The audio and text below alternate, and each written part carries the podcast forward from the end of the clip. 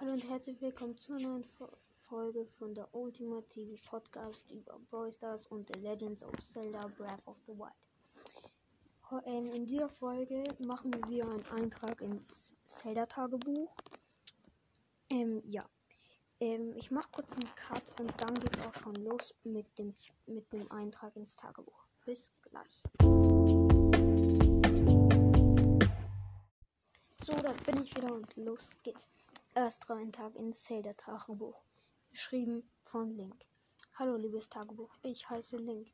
Ich habe bereits zehn Leben und einen und zwei Ausdauercontainer.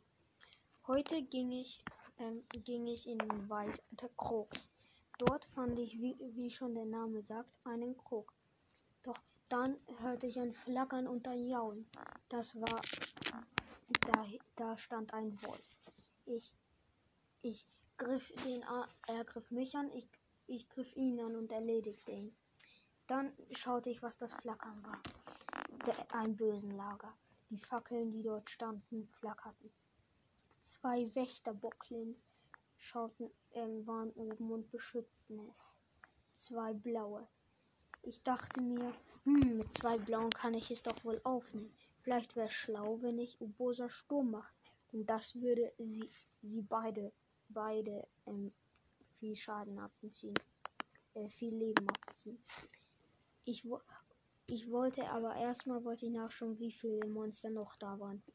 Drei rote Bocklin saßen am Lagerfeuer und tanzten und grillten ein Grillwild.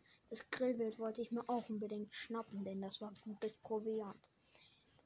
Ich sprang aus dem Busch und griff erstmal die roten Bocklins an. Ich erledigte sie in drei Hieben mit meinem Soldatenschwert.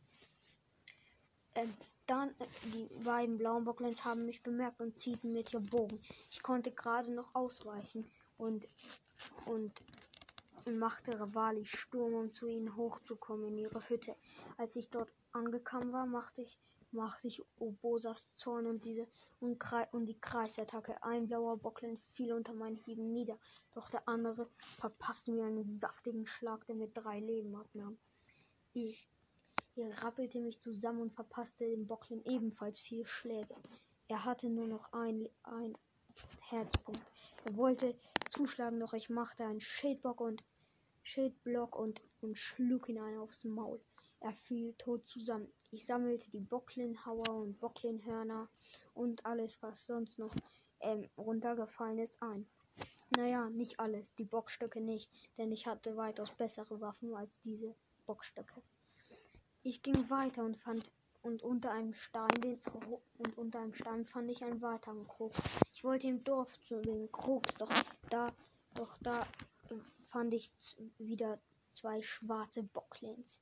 Gegen zwei Schwarze wurde es schon etwas schwerer.